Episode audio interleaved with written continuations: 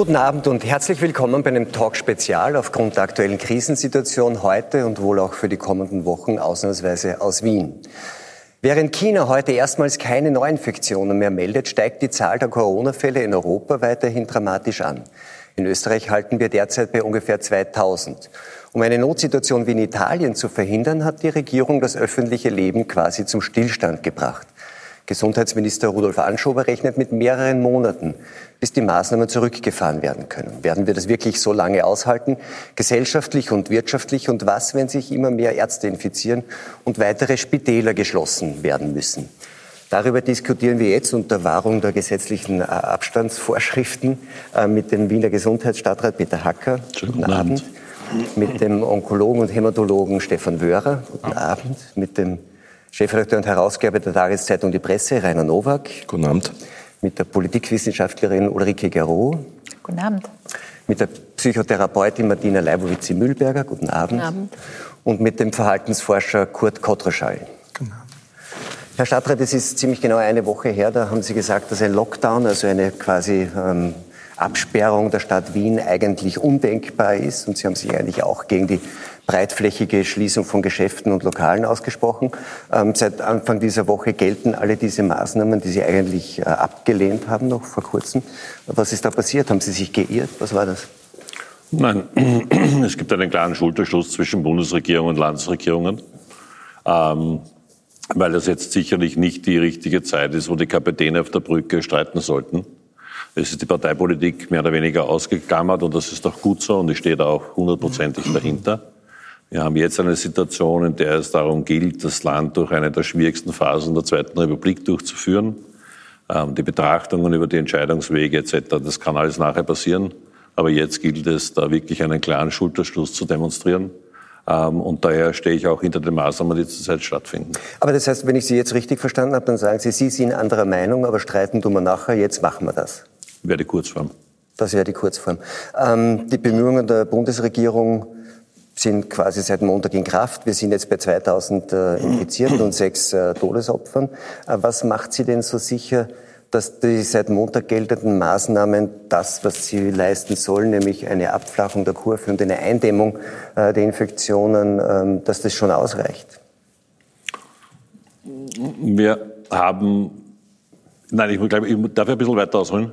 Äh, wir müssen schon sehen, wir sind mit einem Naturereignis konfrontiert. Wir sind natürlich sehr verwöhnt in unserer Gesellschaft, weil wir kennen unendlich viele Krankheiten, sind aber auch verwöhnt, dass unsere Ärztinnen und Ärzte fast zu allen Krankheiten eine Antwort haben, beziehungsweise zu allen Krankheiten eine Antwort haben und zu den meisten in irgendeiner Form eine Therapie.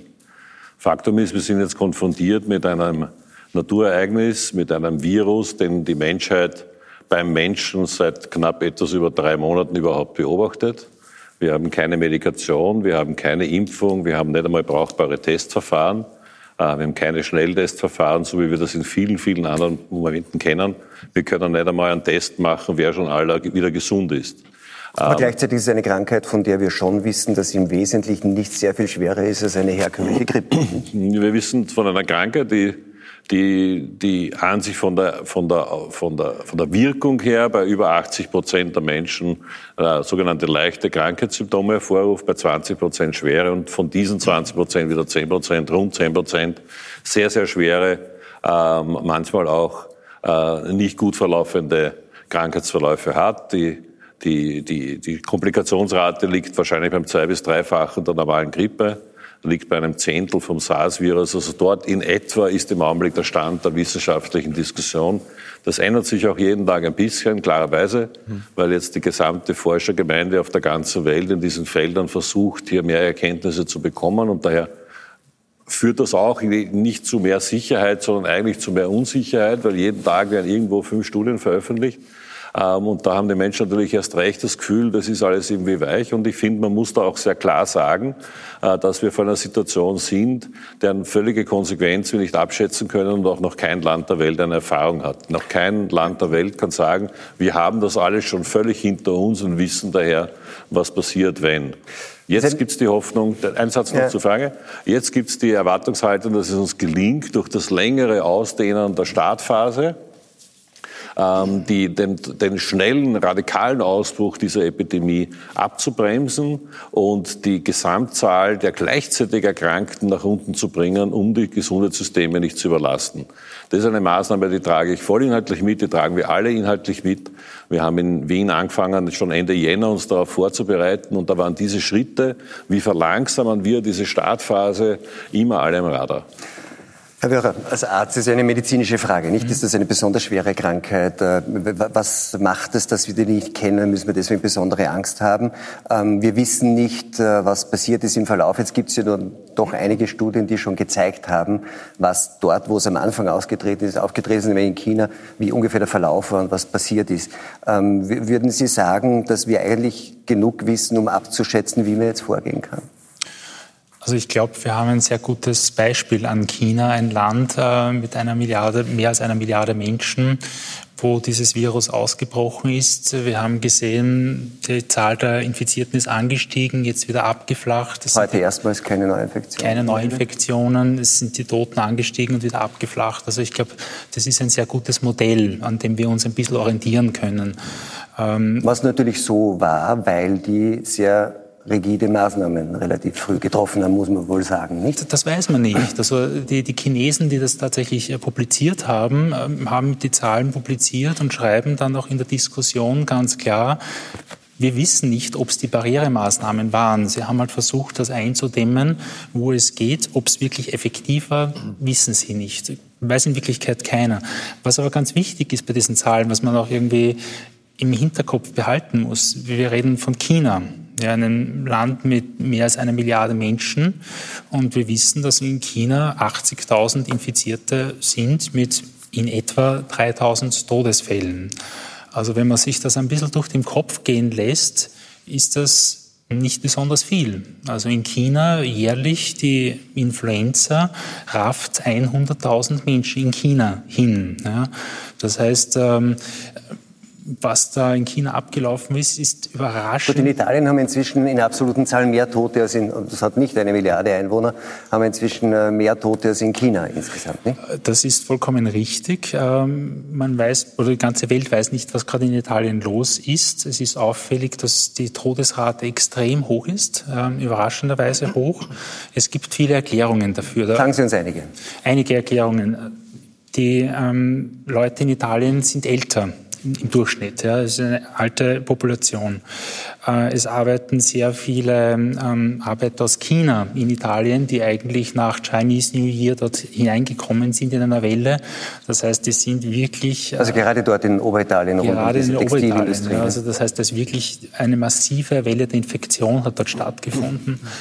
Ähm, das italienische Gesundheitssystem ist manchmal sehr chaotisch, muss man sagen. Das war nichts darauf vorbereitet auf diese Fälle. Es ist Panik ausgebrochen. Es ist tatsächlich das Gesundheitssystem überlastet worden. Das sind alles Dinge, die damit eine Rolle spielen. Und die sicher dazu geführt haben, dass man dann gesagt hat, okay, wenn man dieses drastische Beispiel sagen, direkt äh, vor der Haustür hat, äh, jetzt muss man was tun. Nicht? Das Auch eine verständliche Reaktion. Vollkommen richtig, nur darf man nie, niemals vergessen. Ich meine, wenn man 10 Prozent äh, Todesfälle, Letalität, wenn man das sieht, dann ist das sehr erschreckend. Ja.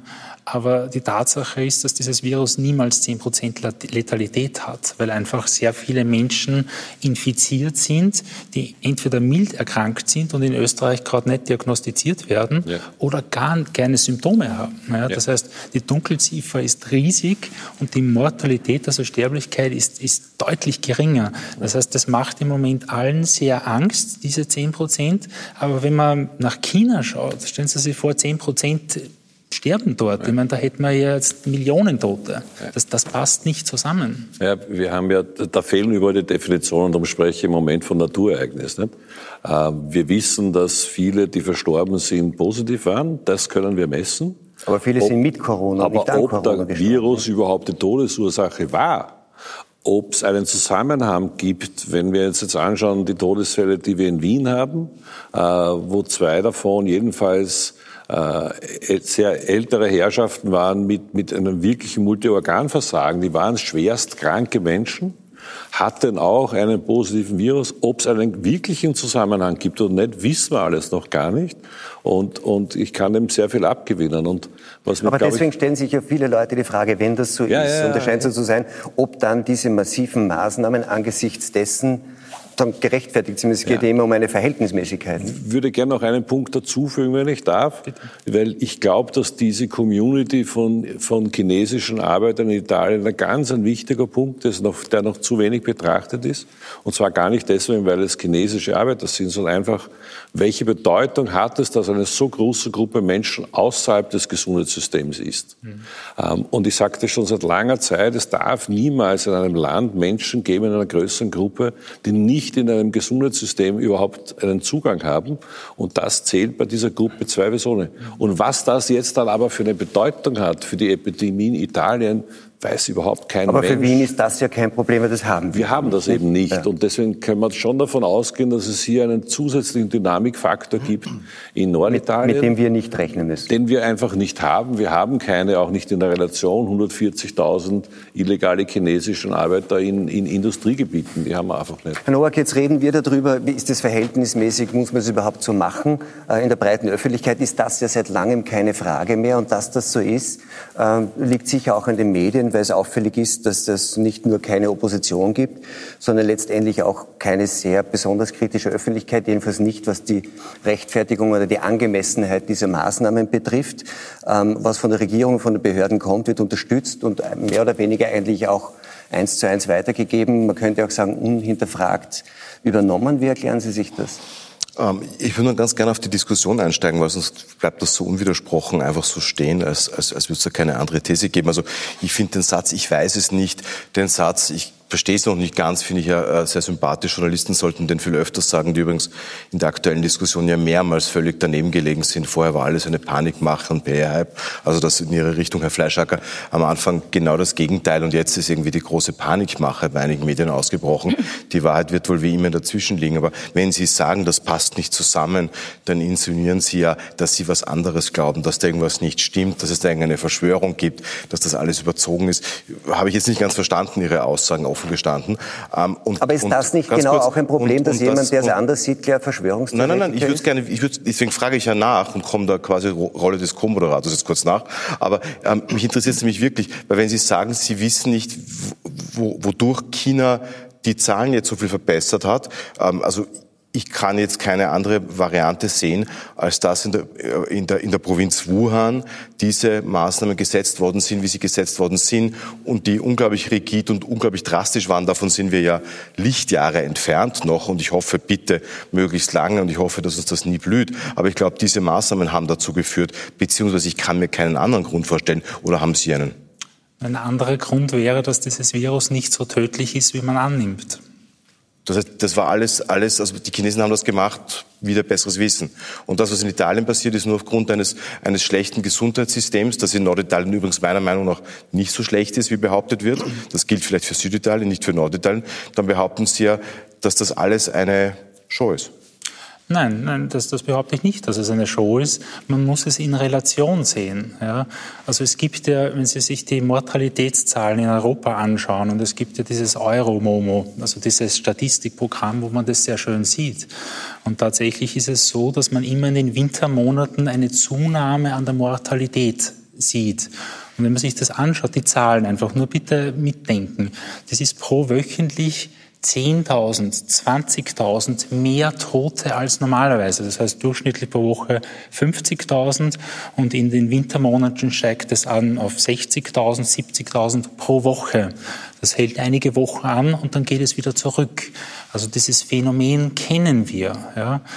Das ist jetzt nicht anders. Also da ist jetzt kein Ausreißer drinnen. Der einzige Unterschied, den wir haben, muss man ehrlich sagen, ist, jetzt haben wir einen Namen. Coronavirus. Jetzt haben wir dem Ganzen ein Maschall gegeben. Damit können wir das verfolgen. Live, im Live-Ticker. Täglich sehen wir, wie viele Leute infiziert sind, wie viele Leute tot sind.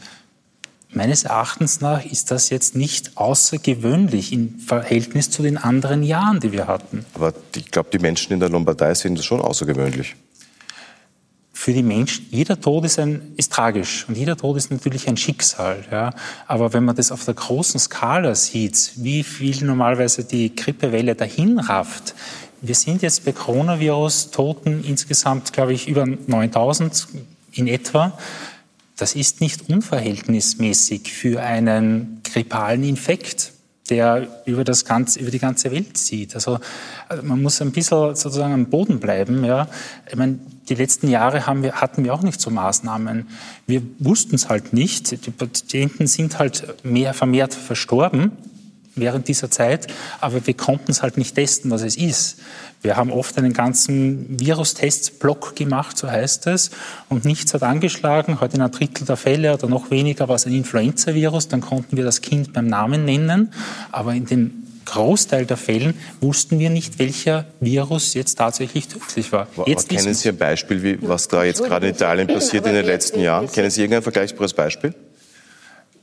Ich muss ganz ehrlich sagen, ich habe in Italien das jetzt nicht beobachtet, wie die letzten Jahre sich entwickeln. Dazu fehlt mir einfach die Erfahrung und kann mich dazu nicht äußern. Meine, dass das jetzt in, in, der, in der Partei, also auch in Städten wie Bergamo jetzt sehr außergewöhnlich das ist, das steht, glaube ich, außer Frage. Es wundert sich nur jeder und es kann sich kaum jemand erklären. Ich, ich wundere mich jetzt auch, weil ich habe so das Gefühl, äh, dass wir jetzt in eine unwahrscheinliche Falle in dieser Diskussion geraten sind. Wir streiten uns nämlich jetzt darüber gerade, was ist Wahrheit? Was ist eigentlich hier jetzt wahr?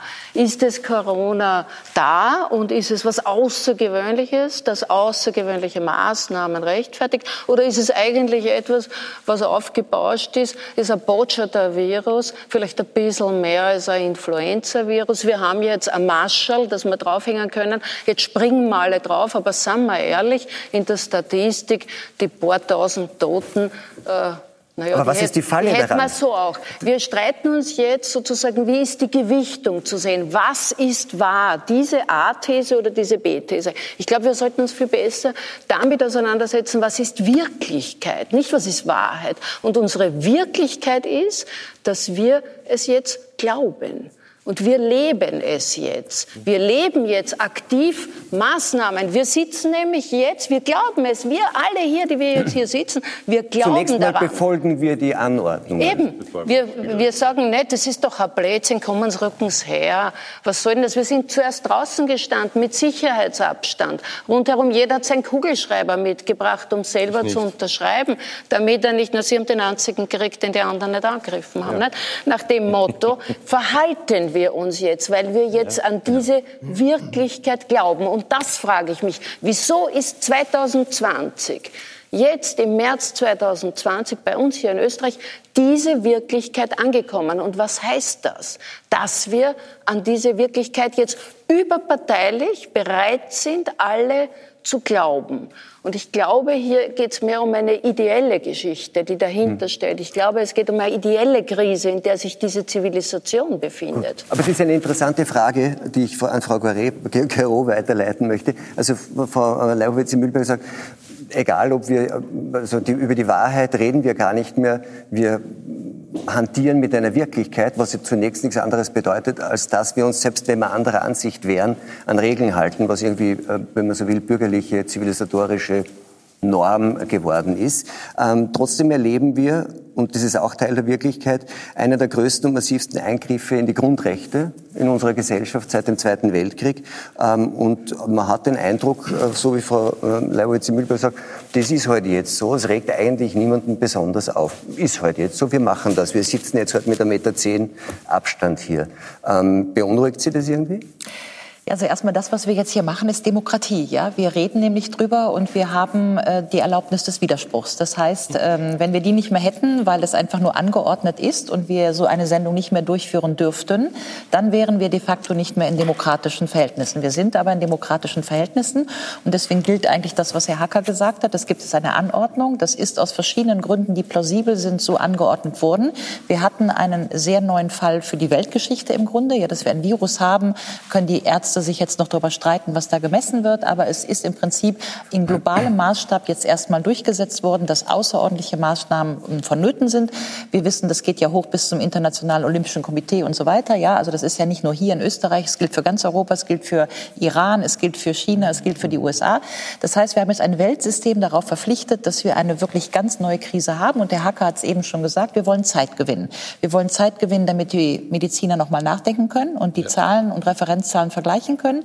Wir wollen Zeit gewinnen, ob äh, vielleicht Malaria-Medikamente greifen, also ob wir eine Lösung finden.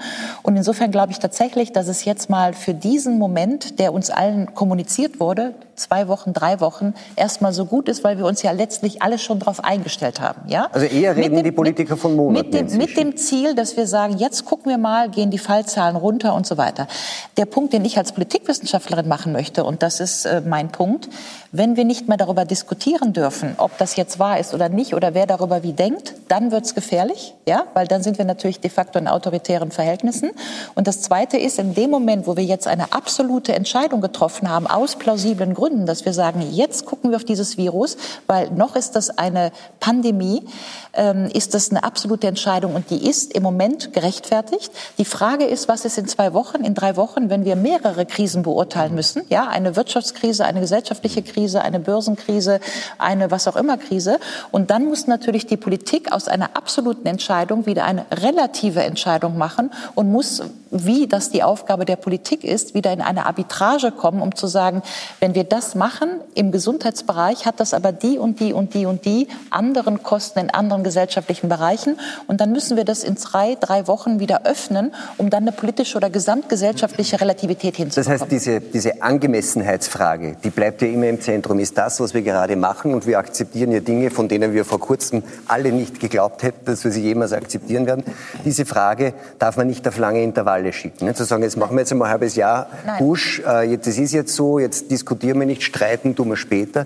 Wofür Sie plädieren, ist, dass man sagen, in kürzeren Abständen einfach sich noch einmal wirklich darüber unterhält und eigentlich dauerhaft darüber unterhalten muss. Absolut. Ist das, was wir hier machen, angemessen? Ich würde einfach sagen, dass wir sozusagen in dem Moment, wo wir jetzt aus einer absoluten Entscheidung, die wir jetzt gesetzt haben, demnächst uns angucken, was sind die gesellschaftlichen Entwicklungen. Da werden die Ärzte was zu sagen, die Psychologen, wie reagiert die Gesellschaft, wie reagiert die Börse, wie reagieren die Sportler. Also wir haben ja jetzt schon sozusagen verschiedene andere Sachen in der Gesellschaft und zunehmend, äh, wenn der Zeitgewinn sozusagen auch die Konsequenzen trägt, die wir ja erhoffen, dass dieser Zeitgewinn uns etwas bringt, ja, dann werden wir natürlich die Gesamtgesellschaft in den Blick nehmen müssen, denn es kann nicht sein, dass wir sozusagen eine Gesellschaft darf sich nicht nur auf ein Thema konzentrieren. Es geht einfach genau, nicht. Genau, ja? aber wenn Sie jetzt genau das das, was Sie jetzt ausgerollt haben, durchdenken, dann wird entscheidend sein, unter welchem Wertekonzept werden all diese Evaluationen, Abwägungen der Angemessenheit dann erfolgen. Und genau. das ist das Spannende genau. jetzt. Dort meine ich, ist äh, letztendlich diese ideelle Krise dieser Zivilisation aufgebrochen.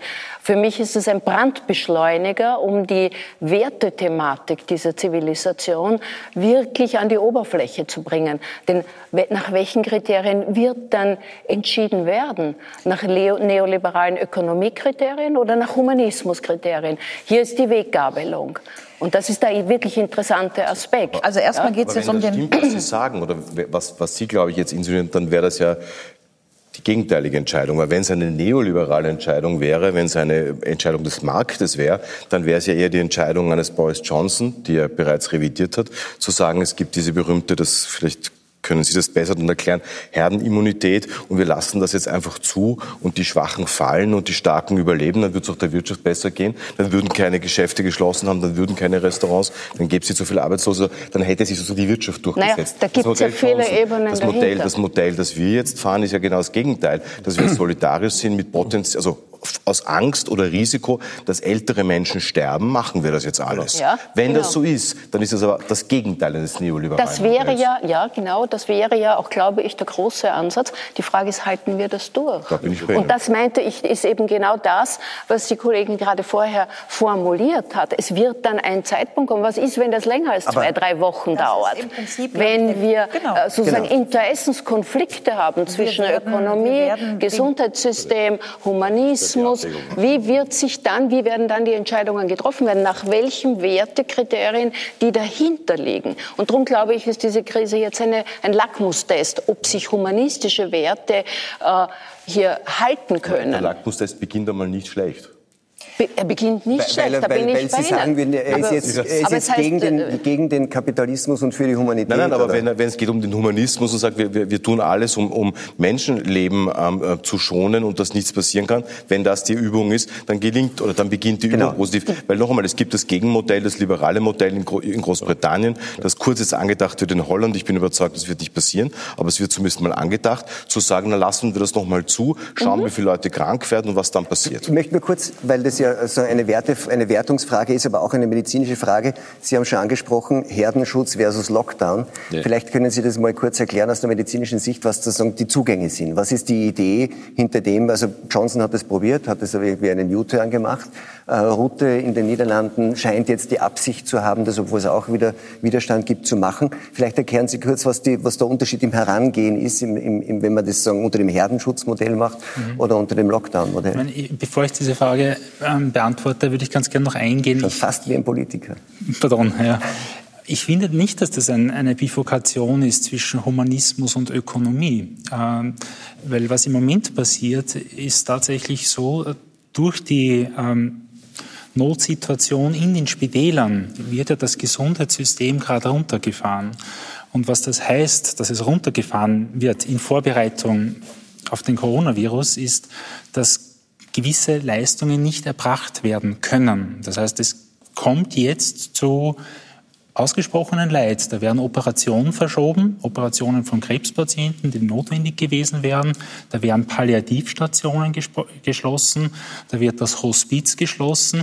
Also ich würde das nicht als eine reine Bifurkation sehen. Also das hat schon Ramifikationen. Man könnte auch sagen, alles das, was man befürchtet, nämlich dass dann entschieden werden muss, wen man noch behandelt und wen nicht, das passiert jetzt eigentlich passiert im Stillen. Man behandelt jetzt schon welche nicht, nämlich Krebspatienten, andere Patienten, die Operationen, Behandlungen bräuchten, weil man alles ausrichtet sagen, auf die möglichen genau, Corona-Kranken. Genau, das ist der Grund, passieren der schon, Es passieren Stimmt. schon gerade ein paar paradoxe Mechanismen, ähm, weil die ganz klar unmissverständlich ausgesprochenen Aufgabenstellungen und auch, auch, auch Aufträge lauten, jetzt die verschiebbaren Operationen zu verschieben. Ähm, wir haben eine Eingangskontrolle ungeahnten Ausmaßes in den Spitälern gesetzt. Wir verbieten quasi jede Form von Besuch. Wir haben die Medizinuniversität geschlossen, damit die Studenten durchs AKH durchlaufen und auch in anderen Universitäten, also nicht nur in Wien, sondern auch in Innsbruck, Graz, äh, Linz. Ähm, um eigentlich jetzt dem Spitals- und Gesundheitssystem noch eine Ruhephase zu vergönnen. Gleichzeitig findet aber statt ein kollektiver Angst- und Hysteriemechanismus, äh, weil ich befürchte, ich weiß es nicht genau, aber ich befürchte, dass die Mehrheit der Menschen glaubt, dass da jetzt ein Zombie-Virus auf uns zukommt, wie in diesen apokalyptischen Filmen, die wir so gerne am Samstagabend sehen im Fernsehen. Ähm, und daraus jetzt plötzlich ein Angstmechanismus auch im Gesundheitssystem entstanden ist, der teilweise schon fast paradoxe Formen annimmt. Ähm, Ärzte, die es gewohnt sind, jeden Tag höchst ansteckende Patienten zu behandeln, höchst ansteckende Operationen durchzuführen, ähm, die ein Vielfaches an, an Gefährlichkeitspotenzial haben, als die Frage, die wir haben, was jetzt nicht eine Relativierung in Richtung Ungefährlichkeit des jetzigen Phänomens bedeuten soll, sondern es gibt nur viel, viel, viel, viel ansteckendere Situationen im Spital, kriegen plötzlich das Zipperlein, wenn sie an diesen Virus denken. Also da passiert gerade genau das Gegenteil von dem, was eigentlich intendiert ist. Ähm, und das ist schon ein sehr faszinierendes Phänomen, wie eine kollektive Hysterisierung offensichtlich mit im Paket ist, wenn es, wenn es heißt, wir versuchen jetzt einmal so unsere Mechanismen als Gesellschaft runterzufahren, um erstens diese sprunghafte, spontane Ausbreitung, die natürlich möglich ist, nach hinten zu schieben und sie sozusagen runterzudrücken und, und künstlich sozusagen abzuschwächen. Und gleichzeitig passieren aber Dinge, die in, in, in, in dieser Form weder beabsichtigt, von wem auch immer, also von niemandem beabsichtigt sind, aber offensichtlich ein Teilphänomen sind, mit dem man sich beschäftigen muss und nur zeigt, dass wir eben mit diesen radikalen Maßnahmen, die wir haben, eben auch überhaupt nirgends, nirgends Erfahrung haben, zumindest nirgends in demokratischen Systemen. Wir Aber wissen nicht, was in China passiert hinter den Kulissen. Ja. Wir wissen nicht, was in Korea passiert hinter den Kulissen. Wir kennen die offiziellen Berichte. Ich will gar nicht wissen, wie es in China in Haftanstalten ausschaut. Vielleicht eh ganz super, wie die offiziellen Berichte sind. Ich weiß es einfach nur nicht. Und Faktum ist, wir stülpen jetzt ein totalitäres System oder ein totales System über ein demokratisches System. Das haben wir jetzt geschafft mit einem unglaublichen Disziplinierungsaufruf, den faktisch die gesamte Bevölkerung versteht zu dem ich auch stehe, dass wir das tun. Darum ist und es auch der, gescheit. Verstehen wir, der erstaunlich gut funktioniert. Der erstaunlich nicht? gut funktioniert. Und ich glaube, da gehört eben unsere Politikerdisziplin mit dazu, aber auch eure als Journalisten, weil wir gerade zeigen, wie diszipliniert wir sind wie diszipliniert wir sein können, wenn es ein klar artikuliertes Ziel gibt. Und das klar artikulierte Ziel ist das, was er vorhin schon gesagt hat. Wir wissen, dass die Haupt betroffenen Gruppe jedenfalls unsere Senioren und Senioren sind, unsere Alten sind, die hauptbetroffenen Gruppe. Und, wir und deswegen machen, sollten wir die auch gut schützen. Und wir nicht? machen jetzt einen Schulterschluss, letztens, um es pathetisch zu sagen, um unsere Alten zu beschützen. Ja. Jetzt, Aber darf man äh, da jetzt bitte an der Stelle schon noch mal deutlich sagen, es gibt keine Anordnung, lebenswichtige Operationen oder Krebsoperationen zu stoppen, sondern Nein, das, was Sie gesagt haben, ist eine Fehlhaltung ja. und eine Fehlhandlung von einzelnen Menschen, die augenscheinlich ja. überfordert sind. Aber die Anordnung dafür gibt es nicht auf Nein, Basis Gegenteil. von Corona. Aber es gibt die, die Erfahrungen, vielleicht können Sie uns da kurz Weil Sie gesagt haben vorher, es, es, wird, es kommt dazu, dass Beispiel. wesentliche Operationen jetzt nicht durchgeführt werden. Das ist korrekt. Und, und das ist aber keine Anordnung, das Nein. ist kein Wunsch, das sondern das ist aber, Fehlverhalten aber, aber wie, wie passiert, von aber es, Einzelnen, aber, weil von, Einzelne von überfordert sagen, sind. Das ist, es Einzelne hat auch niemand Menschen behauptet, sind überfordert es hat auch niemand, Ärzte kippen rein. Es hat niemand behauptet, dass es eine Anordnung ist. Es hat auch niemand behauptet, dass es eine Anordnung ist. Nein, nein, nur weil, weil aber es gibt Erfahrungen damit und die würde ich gerne abrufen hier nochmal kurz. Wir sind sehr wohl, wir stehen sehr wohl meines Erachtens an einer Bifurkation, Humanismus oder nicht. Und wir zeigen im Moment, dass wir es können und ich glaube, dafür sollten sollten wir uns auch loben in unserem Land. Es funktioniert nämlich ausgesprochen gut und wir zeigen den Schulterschluss, wir zeigen die Solidarität mit unseren Alten und das ist ganz ein wesentlicher Aspekt. Dort geht es ganz massiv, basisch um humanistische mhm. Werte. Und um den Teil geht es jetzt, wenn man in dieser liberalen ich wollte, ich, ich wollte, Globus, ich, ich wollte den Herrn Wörer einfach schon vor, vor einiger Zeit bitten, weil er auch nie behauptet hat, dass es eine Anordnung gibt. Es kann trotzdem passieren, und das ist eine interessante Erfahrung, die wollte ich Ihnen noch einmal bitten zu, schil zu schildern. Das ja. ist halt leider so.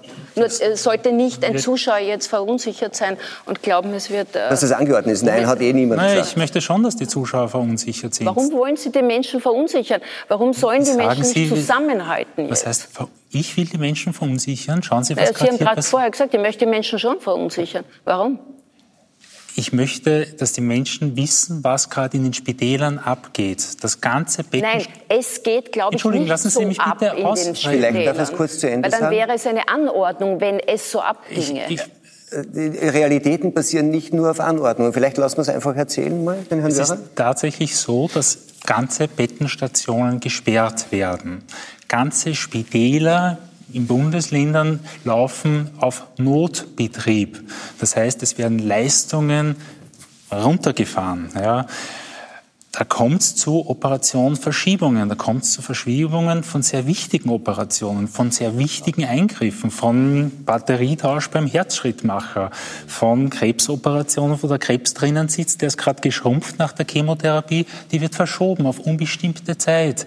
Da kommt es, wie heute in meiner Ordination, eine Patientin, die auf ein Palliativbett wartet, wird abgelehnt, stirbt jetzt wahrscheinlich in diesen Stunden zu Hause, eine ältere Dame, gepflegt von ihrem Ehemann, 85 Jahre, die es nicht in das Hospiz schafft. Ich habe im Hospiz angerufen, gefragt, was ist da los?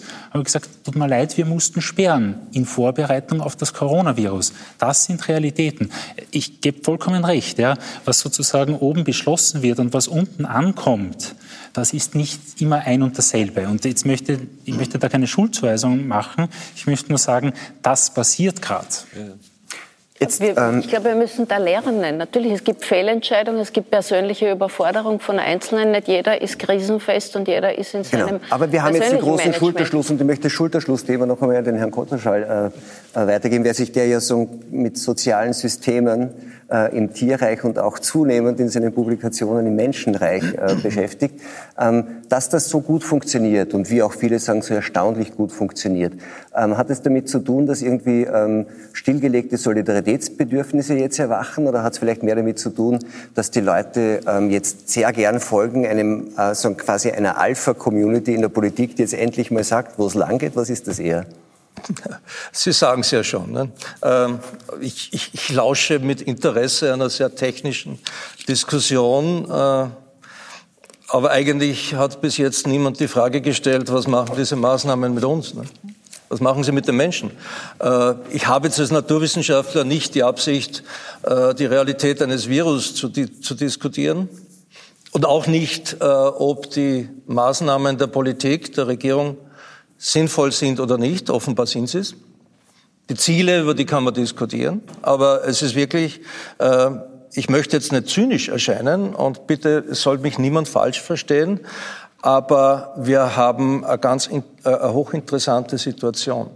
Äh, wir haben dem kann man ruhig zustimmen. Wir haben ähm, sozusagen, die Politik sieht es so, wir haben einer der äh, stärksten Krisen seit, seit dem Zweiten Weltkrieg und wir haben vor allem das radikalste gesellschaftliche Experiment seit dem Zweiten Weltkrieg. Wir, haben die, wir, haben, wir fahren gerade die Gesellschaft runter. Äh, und das, äh, äh, wie gesagt, es gibt Leute, die werden darunter leiden. Es gibt Leute, die haben Angst um ihren Arbeitsplatz, Angst um ihren Betrieb, etc., etc. Ich möchte es nicht kleinreden, aber ähm, es ist auf jeden Fall als Wissenschaftler findet man das zunächst einmal faszinierend. Und ich hoffe, das finden die Wirtschaftswissenschaftler faszinierend, die Soziologen, die Politologen, ähm, äh, die Verhaltensbiologen wie ich, die Psychologen, äh, weil Unabhängig davon, wie sinnvoll das jetzt medizinisch ist oder nicht, oder ob wir das so oder so hätten machen können, äh, wir haben jetzt dieses Experiment und sozusagen vor der Pan also nach der Pandemie ist vor der Pandemie. Es wird mit Sicherheit die nächste kommen. Äh, wir können, äh, wir können unglaublich äh, viel davon lernen. Wir wissen heute auch, und das sollte man endlich akzeptieren, dass Menschen keine beliebigen Wesen sind, sondern dass es eine ganz klare Natur des Menschen gibt. Da wissen wir heute viel, viel mehr darüber als vor zehn Jahren. Ich habe gerade beim Brandstätter Verlag ein Buch darüber rausgebracht. Ähm, und wenn man, wenn man sich das so anschaut, dann, dann kann man eigentlich die Wirkungen, die Auswirkungen dieser Maßnahmen ganz grob einmal einschätzen. Was sind Menschen? Menschen sind aus, aus einer radikalen sozialen Evolution hervorgegangen. Das heißt, wir sind die radikalsten sozialen Wesen, die es überhaupt gibt. Das heißt, denen jetzt äh, die, äh, die die, die Sozialkontakte abzudrehen, ist natürlich der Sonderfall einer Brutalität. Der wird natürlich abgemildert dadurch, dass wir heute elektronische Medien haben. Ähm, das heißt, wir sehen ja schon die Auswirkungen, was passiert. Das heißt, die Leute, die vorher schon gut vernetzt waren, die, äh, die bedienen sich dieser Medien, ob das jetzt WhatsApp oder Twitter oder was immer ist, ähm, bedienen sich dieser Medien und haben geradezu einen Overshoot an Kommunikation und die, die vorher schon nicht gut vernetzt waren, die vereinsamen und wenn die, wenn die dem, das Pech haben, keinen, keinen Hund und keine, keine Katze zu Hause zu haben, wird sozial wirklich eng. Nicht nach drei Tagen, aber, aber nach einer Woche vielleicht. Äh, äh, das heißt, man kann relativ klar vorhersagen. Das ist eine, eine Formulierung, die ich interessant finde. Dann wird's eng. Was heißt denn das in das, echt? Das wird, es, es ist ein menschliches Bedürfnis, äh, sozusagen. Aber was macht so jemand dann, wenn es mir eng wird in der Situation? Was tue ich dann? Also es wird Leute gibt, es, es gibt alle möglichen Reaktionen. Es gibt diese verschiedenen Coping-Stile, äh, aber es wird ein erheblicher Teil der Bevölkerung zum Beispiel, äh, ja, äh, in, in vielleicht einer Woche äh, ins Fernsehen, ins Essen und ins Trinken flüchten, ganz massiv. Das heißt, wir werden eine Zunahme äh, des durchschnittlichen Körpergewichts haben. Äh, ein kleiner Teil, äh, also ein gewisser Teil wird hoffentlich äh, in Sport investieren. Ähm, Outdoor ist schwierig. Man muss, man muss echt sagen, dass diese, diese Maßnahmen natürlich auch ihre Kostenseiten haben, mhm. äh, auch massiv gesundheitliche Kosten verursachen werden. Und wie die Bilanz dann ausgeht, das wird man sich nachher ausrechnen können Aber äh, das Entscheidende ist ja, äh, wir haben nicht nur, äh, nicht nur dieses soziale Bedürfnis, wir haben das Bedürfnis nach, Wirk nach Wirksamkeit, nach Resonanz mit anderen. Das wird alles zurückgefahren. Ähm, wie gesagt, Verhältnis zu, zu, den elektronischen Medien ist natürlich höchst interessant und äh, Menschen sind vor allem unglaublich äh, bedürftig, in einer Gruppe in, äh, in Kohärenz mit den anderen zu leben. Und da erleben wir jetzt gerade ein ganz interessantes Phänomen. Es ist eine Krise und was passiert? Wir rücken zusammen. Nicht? Virtuell allerdings hauptsächlich. Virtuell. Virtuell in erster Linie, nicht? Äh, wir rücken ganz praktisch zusammen. Es gibt sogar äh, Empfehlungen jetzt äh, sozusagen die, ähm, also, also nicht, wir sind sehr stark in Zukunft jetzt auf Onlinehandel angewiesen, weil die Geschäfte zu sind. Das heißt, es gibt Empfehlungen, äh, den österreichischen Onlinehandel äh, zu frequentieren und nicht Amazon oder andere große Firmen, weil der österreichische Handel zahlt bei uns Steuern. Und es gibt äh, ich würde nicht sagen hunderte, aber es gibt viele solche, äh, solche Tendenzen. Das heißt, die Gesellschaft rückt zusammen ähm, und das ist eine typische Reaktion wenn, äh, wenn, äh, von Krisen. Und diese, diese Kohärenz, das ist durchaus eine positive Geschichte. Auch das Versammeln hinter der Regierung. Äh, das heißt, im Moment hinterfragt keiner. Die Österreicher sind sowieso ein seltsames Volk. Wir haben angeblich an die 40 Prozent der Leute wünschen sich einen starken Mann und den haben sie jetzt. Äh, das kann man positiv sehen, das kann man auch ein bisschen, da kann man auch ein bisschen Bedenken haben, aber ich glaube, da ist die Politologin eher gefragt. Ich glaube, sie will eh. Ja, ich wollte äh, auch reagieren auf diese Sachen, aber was Herr Hacker eben schon gesagt hat, also äh, auch auf diese Diskussion Humanismus, Neoliberal und so weiter, das, was wir sehen und was ja normalerweise im Diskurs eigentlich nicht mehr gewürdigt wird, ist, der Staat funktioniert. Ja? Und das ist ja mal was Schönes und ich finde, es muss auch ausgesprochen werden. Jetzt lotst uns der Staat durch diese Krise. Ja? Überall, in allen europäischen Ländern. Äh, wir sehen, dass das jetzt auch Gesundheitssysteme in Spanien zum Beispiel verstaatlicht werden und so weiter und so fort. Ja? Wir haben staatliche Garantien für die Wirtschaft. Gucken wir mal, wohin die uns tragen. Aber dafür, dass wir die letzten Jahre im öffentlichen Diskurs immer nur gesagt haben, der Markt kann alles richten und immer sowieso alles Messer, kriegen wir jetzt mal eine kollektive Erfahrung, dass der Staat uns durch diese Krise trägt. Und ich finde, finde es wichtig, mhm. weil es im Grunde, so wie Sie gesagt haben, ist das ein republikanisches ähm, Element. Ja, also Sie sagen Solidarität. Als Politikwissenschaftlerin sage ich, wir sind die Republik. Ja, wir kümmern uns jetzt um die Republik, nämlich das Gemeinwohl inklusive der alten Leute, die wir jetzt zu schützen haben. Und das ist ein schönes Signal und das äh, sehen wir ja überall. Also auch zum Beispiel aus Italien, wo die Leute in Österreich ist das ja leider noch nicht so, ja, aber wir stehen noch nicht auf dem Balkon hier. Ich wohne ja auch in Wien, aber in Italien, dass die jetzt da singen, ja, jeden Abend um 19 Uhr wird in Italien auf den öffentlichen Balkons gesungen. Das hat man ja im Leben nicht, dass oh. auf einmal die Leute, die sich nicht kennen, in diesen großen Wohnblocks vom Balkon Musik machen. Das ist übrigens für Deutschland ist das für Sonntag 18 Uhr angekündigt. Wir wissen ja nicht in Deutschland, wie das jetzt geht mit der Ausgangssperre, aber dass wir zueinander kommen über das aber Singen vom Balkon. Das dass das von Dauer sein nein, wird, das, das find, Nein, von Dauer, da habe ich ja eben schon was zu gesagt, aber ich finde es erstmal wichtig, weil wir natürlich wie immer in allen Situationen eine dialektische Bewegung sehen. Ja? Wir sehen die ganze Panik, wir sehen die ganzen Kollateralschäden für die Gesellschaft, das haben Sie eben gesagt. Wir sehen die Börsenkrise, die Wirtschaftskrise, die europäische Krise, die Grenzschließung und so weiter.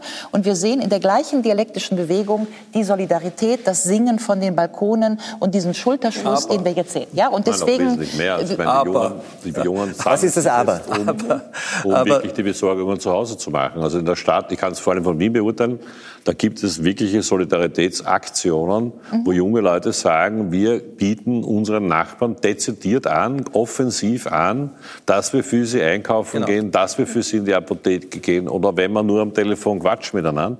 Also da entstehen jetzt gerade Initiativen in der Stadt, die ganz unglaublich sind, wo ein vollkommenes Zusammenwachsen auch ist, weil es darum geht, dass die Stadt zusammenrücken auch will, um durch eine, das ist, ich hätte es so nicht formuliert, aber jetzt habe habe ich mir zuhören sozusagen quasi mitgedacht, weil ich bin ja gerade eigentlich im, im, im, im völlig anderen Modus als in meinem normalen Aufgabe als Politiker. Aber es stimmt natürlich völlig, was Sie sagen, es stimmt völlig inhaltlich zu. Wir haben jetzt alles quasi verstaatlicht und haben dem auch natürlich eine klare Aufgabenstellung drüber gegeben. Und nur solange diese Aufgabenstellung glaubwürdig ist, ähm, solange kann das System aufrechterhalten werden. Erstens. Und zweitens, es kann nur begrenzt funktionieren, weil es fällt uns natürlich auch wiederum kollektiv die Decke auf den Kopf. Und da kommt dann das Phänomen, der Mensch ist halt auch ein freiheitsliebendes Tier. Sie haben ein Aber noch formulieren wollen. Naja, das, das Aber war eher positiv gemeint, weil äh, momentan hat man schon den Eindruck, also die ganzen Jahre und Monate vorher hatte man eher den Eindruck, dass, dass das Ansehen der Politik nicht immer sehr hoch war. Nicht? Die, die finden keine Entscheidungen äh, und die streiten und bla bla. Ähm, und jetzt plötzlich merkt man, eine liberale, repräsentative Demokratie, die kann was. Äh, das ist eine ordentliche, äh, geschlossene Machtausübung, wenn man das so sehen will. Also die kommen zu Entscheidungen, äh, die die verändern sozusagen die Gesellschaft mit, mit wenigen Federstrichen über wenige Tage. Und das macht Eindruck. Das, das macht Eindruck und, und das ist durchaus im Sinne des Vertrauens in, äh, in die Politik. Aber Vorsicht, nicht? Man, man, man darf sich nicht daran gewöhnen. Ich wollte gerade sagen, ich werde, ich werde ein bisschen vorsichtig, weil das, was Sie hier schildern, ist ja eigentlich, dass wir jetzt festgehalten haben in den letzten Wochen, dass die liberale Demokratie ein bisschen zu wenig ähm, Macht hat an der Spitze und deswegen muss man ähm, mit parlamentarischem Beschluss das ein bisschen verändern. Und das äh, Epidemiengesetz ist jetzt nicht gerade ganz taufrisch, also stammt aus naja, einer Zeit, die, die eine, äh, stammt aus einer Zeit, wo irgendwie andere demokratische Verhältnisse Verhältnisse waren ähm, und die theoretisch diese Möglichkeiten erlaubt. Also ähm, mehrere Regierungsmitglieder haben ja, wie Sie das zum ersten Mal gelesen haben, Pass erstaunt gesagt, wir wussten ja gar nicht, dass es überhaupt möglich ist, wenn sowas passiert. Ja, da, da, aber, da Norbert, sind Sie, sind alle froh, anderen sind, nicht. Ja, sind Sie auch froh darüber, dass jetzt der Staat übernimmt? Ich bin, ich bin also in der, über die jetzige Situation ganz sicher nicht froh und zwar über, über nichts, was da gerade passiert. Ähm, was ich, was ich bin, ist, ist, dass ich glaube, dass eigentlich die meisten, die meisten Maßnahmen die richtige Antwort sind. Aber froh ist definitiv hier nichts. Es ist eine sehr paternalistische Politik, die wir jetzt haben. Äh, und die, und die dürfen sich die Leute nicht gewöhnen und die Politiker auch nicht. Die kann man vorstellen, wenn man da oben jetzt diesen unglaublichen Erfolg hat und diese unglaubliche Unterstützung von unten, dass man sagt, Pah, das funktioniert ja wunderbar. Ja, aber auf beiden Seiten, das ist ja das, was ich Sie fragen ja, wollte, wenn Sie äh, sagen, es ist toll, das Vertrauen der Politik steigt dadurch, dass sie paternalistisch ist. Fragt sich nur, wie lange? Möchte man das fragt wirklich sich, haben? wie lange? Und, und vor allem darf man eins nicht vergessen, und das kann man wirklich human ethologisch begründen, äh, die, die, die an sich wirklich nachhaltige und, äh, und, und ähm, politische Struktur, die auch geeignet ist, äh, auf globaler Basis die Lösungen, das darf man auch nicht vergessen, wir haben ja nicht nur eine Viruskrise, wir haben enorme ökologische Krise. Die, die Lösung dieser ökologischen Krise anzugehen, ist die liberale Demokratie. Die starken Männer werden es für uns nicht richten, mhm. äh, weil die haben völlig andere Interessen. Das heißt, wir müssen, wir, wir, leben im Moment in den Tagen der starken Männer in Österreich und Frauen, äh, aber wir dürfen uns nicht daran gewöhnen. Aber jetzt wissen wäre das nicht jetzt gerade eine Möglichkeit? Wäre das jetzt nicht gerade ein Labor, in dem jeder Einzelne sozusagen auch diese vielleicht geforderte Balance in einer liberalen Architektur zwischen Gemeinwohl und Eigeninteresse abzuwiegen lernen kann und Mechanismen lernen kann, glaube, wenn wir geht, durch diesen Prozess jetzt ich glaube, durchgehen. Es geht um zwei Dinge. Also es geht, es geht natürlich äh, schon darum, dass, äh, wie Sie sagen, wir eine Ausnahmesituation haben. Und in Ausnahmesituationen äh, ist ja auch immer die Frage, wer ist der Souverän? Also wer entscheidet über die Ausnahmesituation? Mhm. Und die Macht ist, wie der alles... Der Souverän ist der, der über den Ausnahmezustand so, genau, entscheidet. Das ist Karl Schmidt, ja. Und, und der Punkt ist einfach nur, äh, es ist gut, dass diese Macht jetzt da ist, das durchzusetzen. Aber die Grenze zwischen Machtgebrauch und Machtmissbrauch Missbrauch ist natürlich immer eine fragile, ja. Und wir werden jetzt eben in den nächsten äh, Wochen sehen, äh, wie sich das entwickelt wird. Und deswegen glaube ich tatsächlich, ist es ganz wichtig, die Dynamik der Krise einzupreisen. Da bin ich ganz bei Ihnen.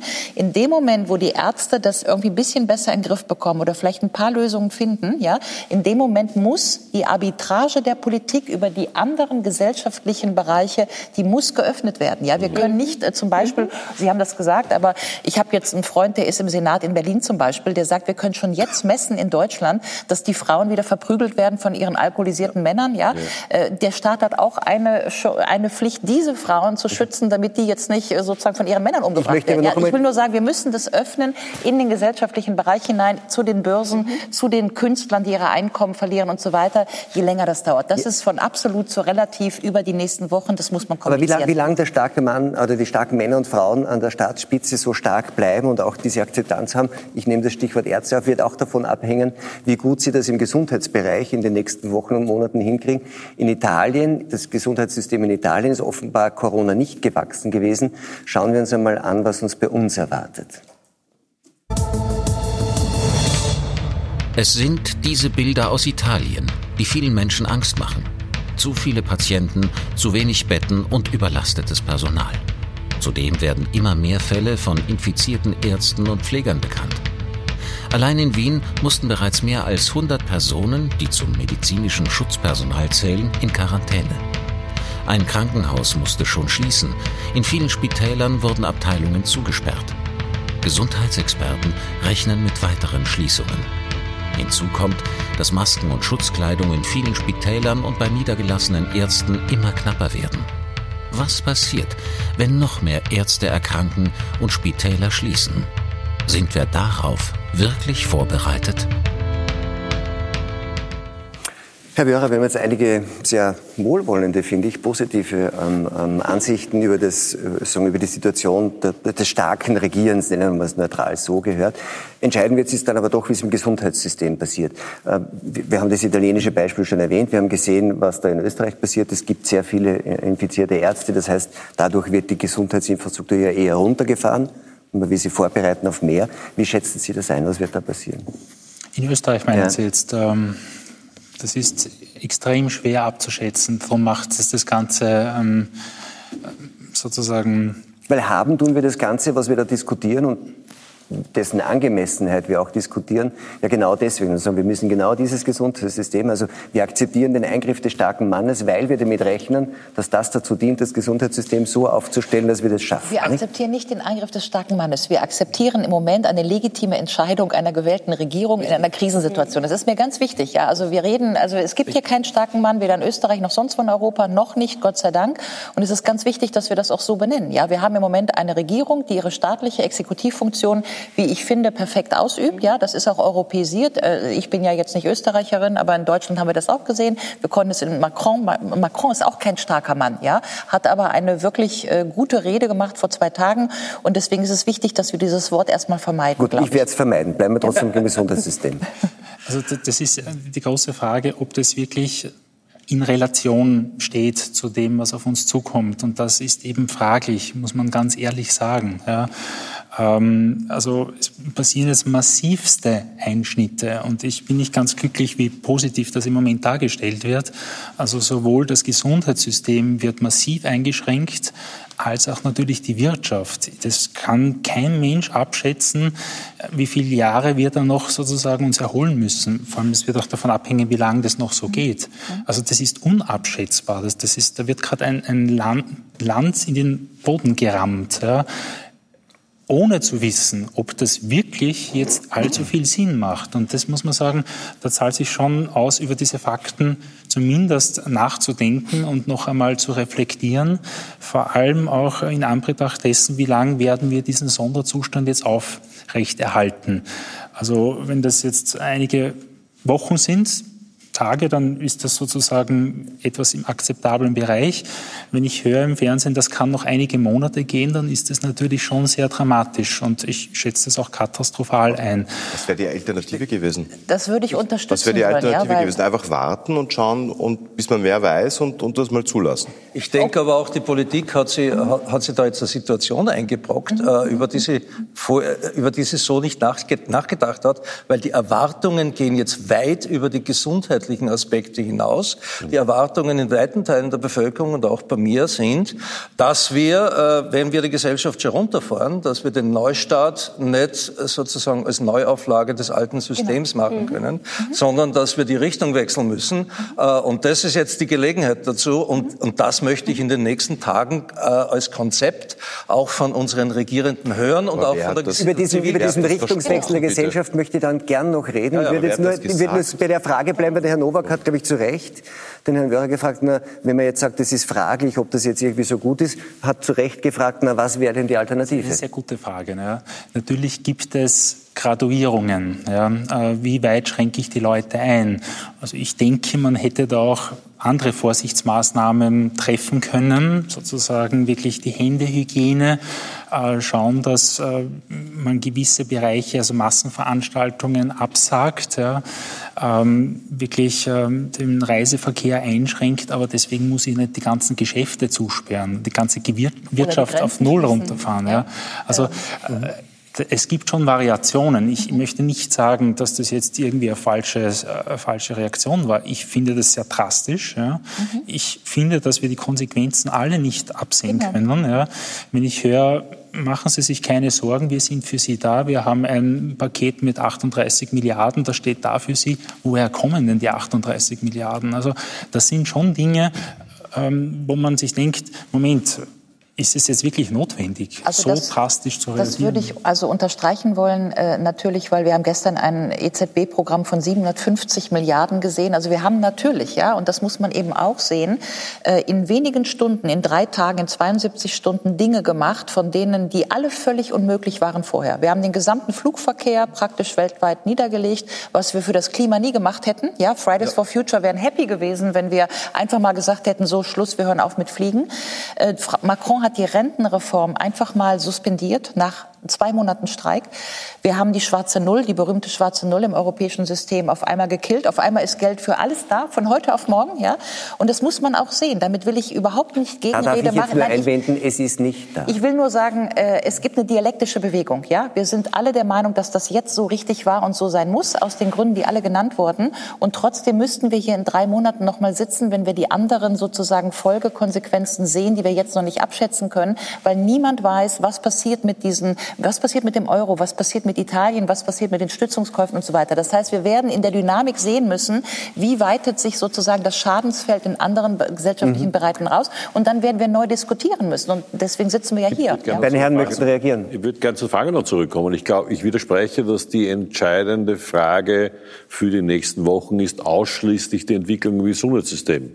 Ähm, das Gesundheitssystem steht im ist einer der zentralen Punkte äh, der Zielorientierung von den Maßnahmen.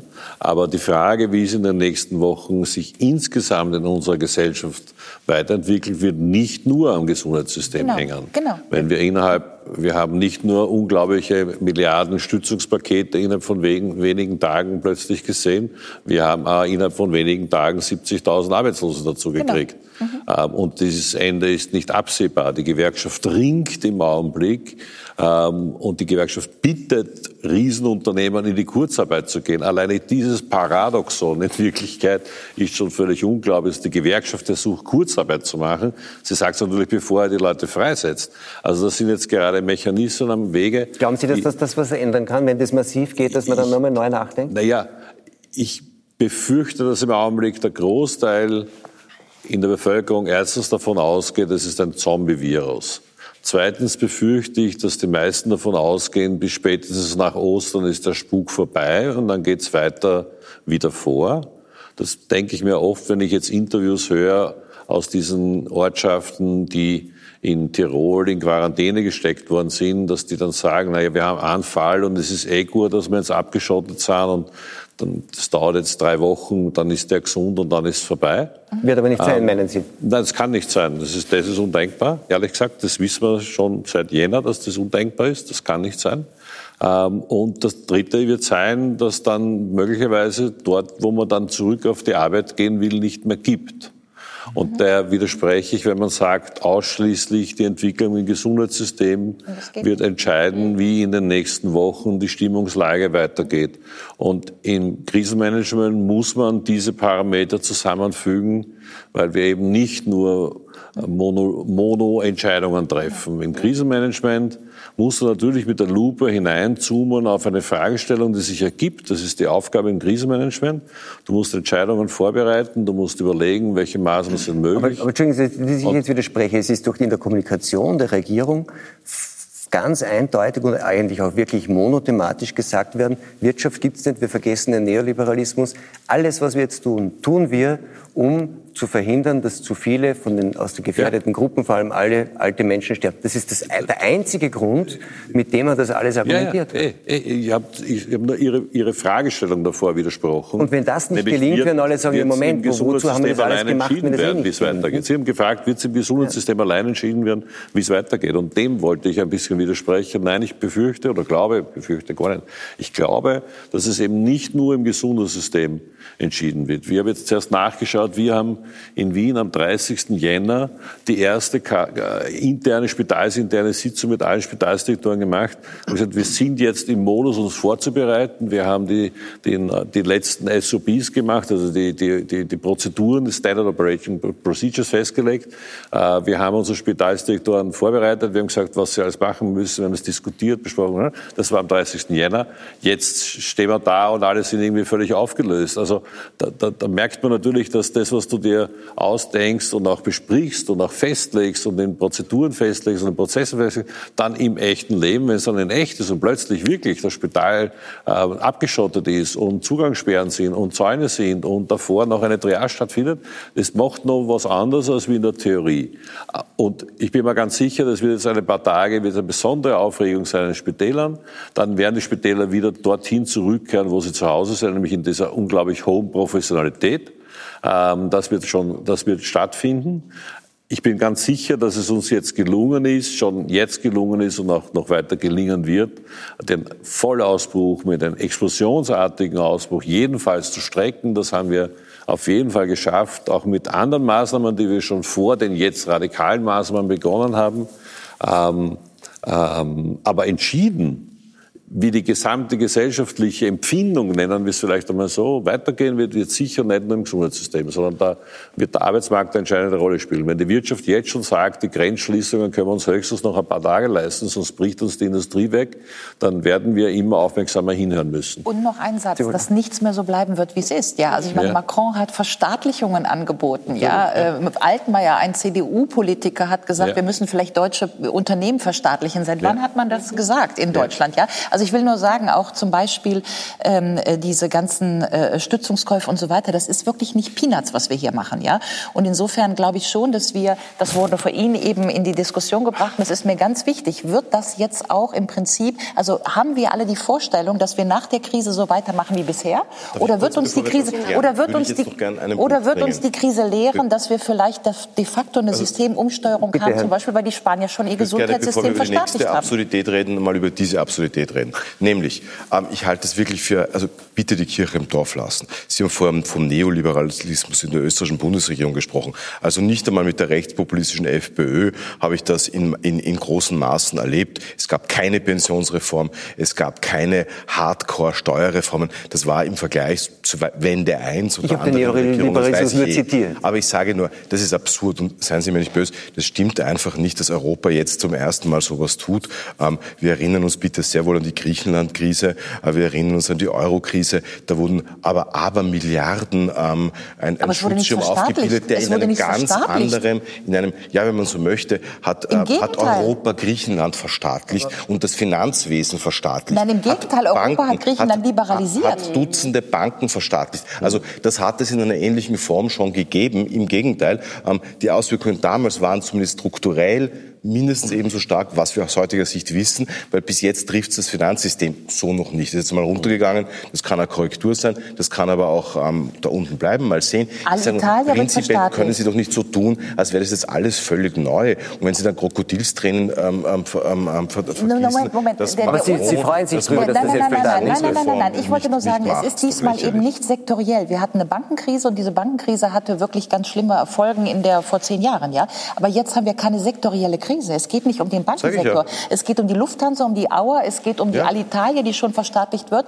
Die Spanier haben vor zwei Tagen das Gesundheitssystem schon verstaatlicht. Macron hat verstaatlicht. Also das heißt, wir haben doch zum ersten, wir haben zum ersten, wir haben zum ersten Mal, wir haben zum ersten Mal einen Diskurs in ganz neuen Dimensionen, wie wir vielleicht, das wissen wir noch nicht, wir wissen im Moment nichts. Können wir das erst mal sagen? Niemand weiß was. Ja, Sie können wir sind in einer Sachen alle zusammenwerfen. Krise. Sie können doch nicht, Sie können doch nicht hergehen und sagen, notleidende Fluglinien sind das gleiche wie das Gesundheitssystem in Spanien. Dann seien Sie doch bitte präzise. Ich wollte, ich seien Sie bitte präzise, wie was passiert gerade in Spanien. Dort ist eine linkspopulistische Regierung ähm, am Ruder, die, die, die, die diese Krise jetzt entweder nützt oder sie macht aus ihrer Sicht eh das Richtige, werden wir sehen, indem sie die Privatisierungen im Gesundheitsbereich zurücknimmt mein und indem sie wieder die, indem sie wieder die privaten Spitäler in ihre Obhut nimmt oder man könnte sagen, einfach notverstaatlicht und zwar um Macht ausüben zu können und dort Patienten hingeben zu können. Aber das können Sie doch nicht mit einer Lufthansa in einen Topf werfen. Das ich, ist echt den Voodoo. Punkt, den ich machen das wollte, ist Voodoo-Ökonomie. nein, der, den Punkt, den ich machen wollte, ist, dass wir in offensichtlich ganz neuen Dimensionen Wirtschaft, Gesellschaft, Genau. Demokratie Also, und so weiter das über Dinge diskutieren, Genau. die bis vor kurzem undenkbar waren. Und ich glaube, dass uns das Darf ich begleiten das- wird. Und das das- Einzige, was ich sage, Darf ich, ja? das, darf ich das Thema nur kurz mit dem Ding abschließen? Das, das merkt man ja auch, dass, dass viele sagen, dass die- diese Krise ist auch eine Chance, dass wir dann Wirtschaft anders machen wie jetzt, zum Beispiel viel mehr Staat und so weiter. Das und hab wird ich- dann, ich hab gar nicht gesagt, nein, dass ich das will. Das wird Ich dann das viele freuen und nur andere das nicht mal, ja. freuen. Ich möchte nur vom Staat zurückkehren auf das Individuum. Wir wollten ja auch darüber reden, was die Krise mit uns macht, was diese Einschränkungen mit einer Gesellschaft machen können. Das hat man dort, wo es schon stattgefunden hat, ja schon sehen können. Schauen wir uns das kurz an. 1,5 Millionen Österreicher leben allein. Die Einschränkungen der sozialen Kontakte trifft diese Menschen besonders hart. Auch ältere Menschen, die sowieso schon gefährdet sind zu vereinsamen, leiden unter der Isolation. Experten warnen. Dauern die Beschränkungen zu lang, drohen gesundheitliche Probleme und Depressionen. Auf der anderen Seite birgt die staatlich verordnete Isolation auch für Paare und Familien Konfliktpotenzial. Das zeigt ein Blick nach China. Nach der strikten Abregelung meldeten die Behörden einen deutlichen Anstieg der Scheidungsraten und der häuslichen Gewalt. Letzteres habe sich während der Quarantäne verdreifacht. Frau Leibowitz-Mühlberger, das ist jetzt, äh, Herr Kotrosch hat schon angesprochen, ähm, das wird für die Menschen wahrscheinlich äh, schwierig werden, nicht? Weil wir sind irgendwie auf Gemeinschaft angelegt und das, die, die, die radikale Einschränkung von sozialen Kontakten, die wird mit dem Einzelnen was machen, die wird aber auch mit, mit den gesellschaftlichen Kleingefügen, mit den Familien was tun. Ähm, sind wir darauf auch vorbereitet Naja, eigentlich? Wird es- für die es- was getan? Es, es macht Stress. Ich glaube, das sieht man eindeutig hier. Der Mensch ist einerseits ein äh, Zonenpolitiker, wie Aristoteles schon meinte, und ist auf Gemeinschaft angelegt, bis hinein in seine Neurotransmitterchemie, funktioniert am besten, wenn er Bindung und Beziehung leben kann und die steuern kann. Und jetzt haben wir eine Sondersituation, eine wirkliche Sondersituation, die uns von der freien Wahl der Beziehungen abschneidet und, eines, und auf die Beziehungen im unmittelbaren Umfeld zurückwirft. Und da ist es natürlich so, dass es für viele von uns auch konflikthaft besetzt ist. Einerseits diese zurückgeworfen sein auf diese häusliche Enge, das bringt, wie man sieht, auch viele Dissonanzen an die Oberfläche. Das, was wir merken und was natürlich auch, glaube ich, mit zunehmender Dauer ähm, auf uns zukommen kann, ist, dass die Menschen in ihrer Selbstregulation, im Selbstmanagement mit diesem Stress überfordert sind. Ähm, Gerade um den Bereich der Familien, der Eltern, der, die jetzt mit ihren Kindern im häuslichen Verband sehr viel enger und sehr viel intensiver äh, zusammen sind, die vielleicht eben aber auch auf der anderen Seite ökonomische Ängste bereits äh, vor sich herschieben und fragen, wie wird das denn nachher werden?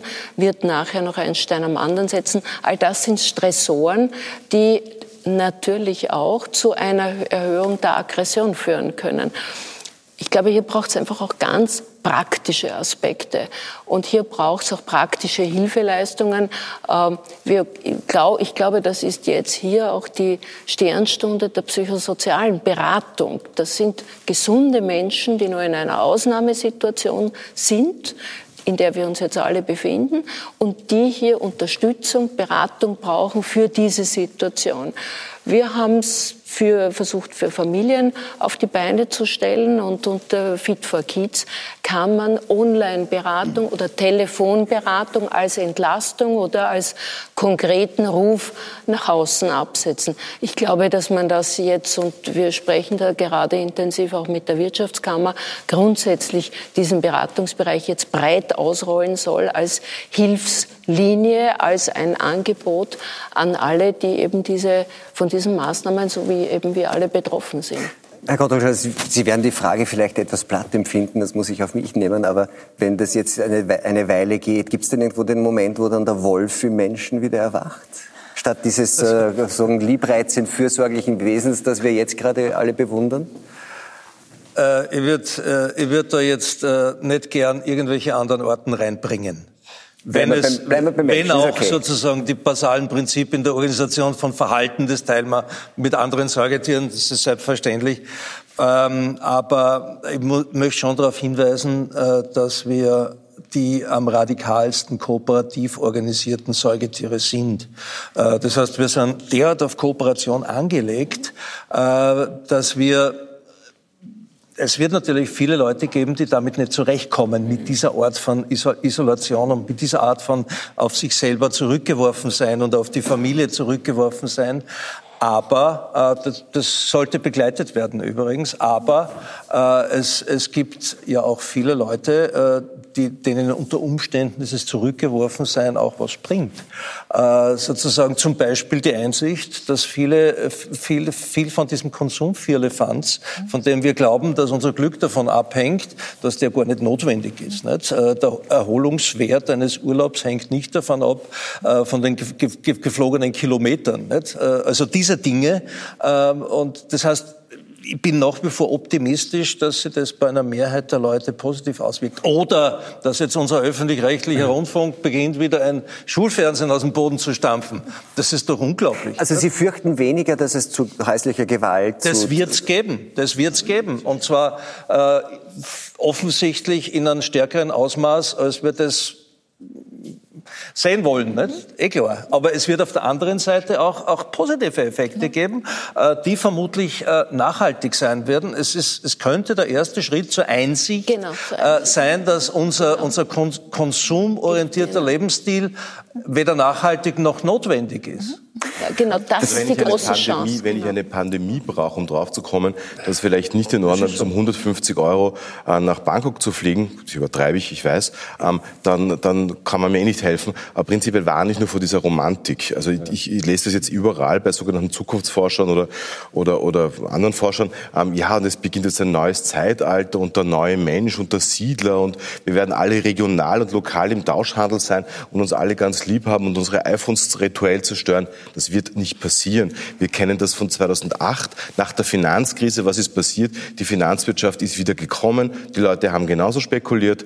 Ja, es gab nicht so toxische Produkte mehr zu kaufen, Gott sei Dank. Und die armen Banken zum Teil, die, die überhaupt nichts damit zu tun haben, wurden mit Basel 1, 2, 3 noch mehr behelligt und an gewissen Regeln. Aber prinzipiell glaubt doch keiner im Ernst, dass wir jetzt nach diesen ähm, Wochen, Monaten ähm, der, der, der Selbstkasteiung und Quarantäne äh, neue Menschen werden. Ja, wenn das so ist, dann, dann werden wir werden nicht neue Menschen, aber das, den Punkt habe ich eben schon versucht zu machen. Im Gegensatz zu der Krise vor zehn Jahren, die eine Bankensektorkrise war, eine sektorielle Krise, haben wir jetzt eine gesamtgesellschaftliche Krise. Die haben wir für den Sport, die haben wir für die Menschen, die haben wir für die Ökonomie, die haben wir für die Börse, die haben wir für, für das Gesundheitssystem. Und Sie glauben, alles, dass es zu einem Umdenken Na, kommen wird? Das, ob es dazu kommt, weiß ich nicht, kann ich auch gar nicht sagen. Ich glaube, niemand weiß, was kommt. Ja, also wir wissen Sie, also wir. Aber sind Sie optimistisch? Wir sind, wir sind am Ende. Ich, ich, ich wollte schon schließen mit Herrn Trockenschau, es war so schön optimistisch. Aber das, was ich Ihnen sagen kann, ist, in Zeiten, in denen wir so einen game-changing Moment haben, ja, 9-11 zum Beispiel oder die deutsche Wiedervereinigung, wo also am Tag danach die Welt nicht mehr so ist wie gestern. Und so einen Moment haben wir ja.